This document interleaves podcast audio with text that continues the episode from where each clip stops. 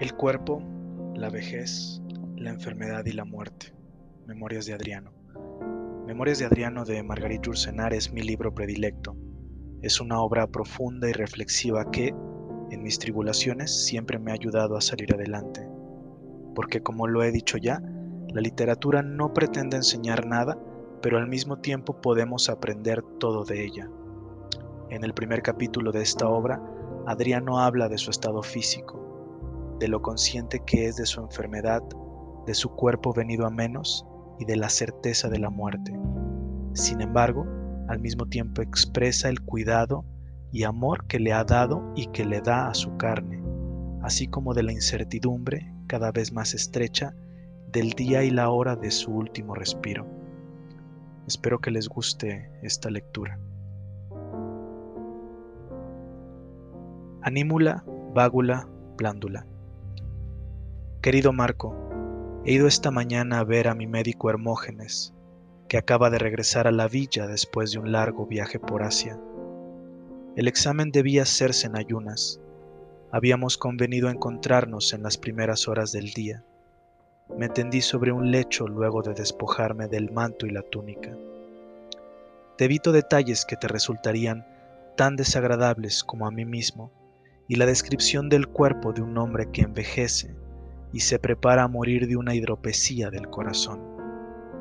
Digamos solamente que tosí, respiré y contuve el aliento conforme a las indicaciones de Hermógenes, alarmado a pesar suyo por el rápido progreso de la enfermedad y pronto a descargar el peso de la culpa en el joven Iollas que me atendió durante su ausencia.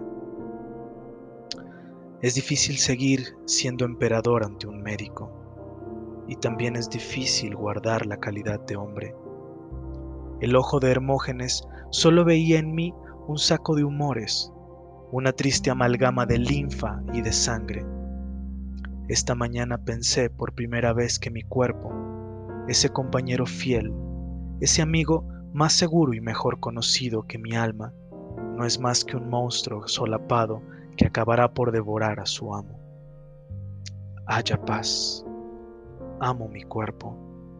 Me ha servido bien y de todos modos no le escatimo los cuidados necesarios.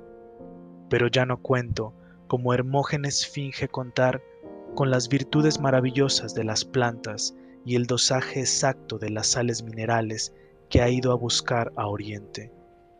Este buen hombre, tan sutil sin embargo, abundó en vagas fórmulas de aliento, demasiado triviales para engañar a nadie sabe muy bien cuánto detesto esta clase de impostura, pero no en vano ha ejercido la medicina durante más de 30 años. Perdono a este buen servidor su esfuerzo por disimularme la muerte. Hermógenes es sabio y tiene también la sabiduría de la prudencia. Su probidad excede con mucho a la de un vulgar médico de palacio. Tendré la suerte de ser el mejor atendido de los enfermos, pero nada puede exceder de los límites prescritos. Mis piernas hinchadas ya no me sostienen durante las largas ceremonias romanas. Me sofoco y tengo 60 años.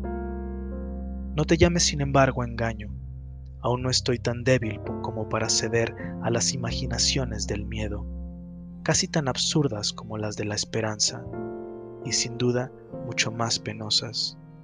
De engañarme, preferiría el camino de la confianza. No perdería más por ello y sufriría menos. Este término tan próximo no es necesariamente inmediato. Todavía me recojo cada noche con la esperanza de llegar a la mañana.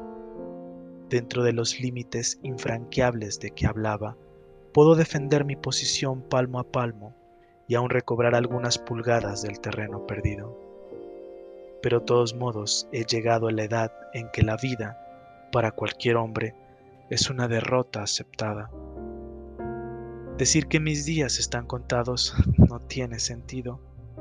Así fue siempre, así es para todos.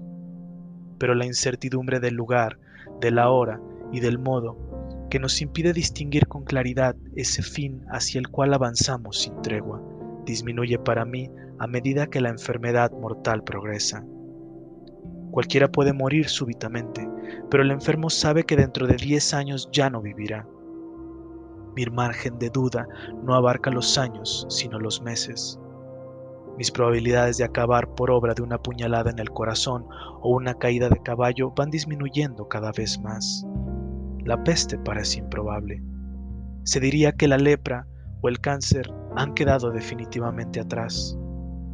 Ya no corro el riesgo de caer en las fronteras golpeado por un hacha caledonia o atravesado por una flecha parta. Las tempestades no supieron aprovechar las ocasiones que se les ofrecían y el hechicero que me predijo que no moriría ahogado parece haber tenido razón. Moriré en Tibur, en Roma o a lo sumo en Nápoles, y una crisis de asfixia se encargará de la tarea. ¿Cuál de ellas me arrastrará? ¿La décima o la centésima? Todo está en eso. Como el viajero que navega entre las islas del archipiélago ve alzarse al anochecer la bruma luminosa y descubre poco a poco la línea de la costa. Así empiezo a percibir el perfil de mi muerte.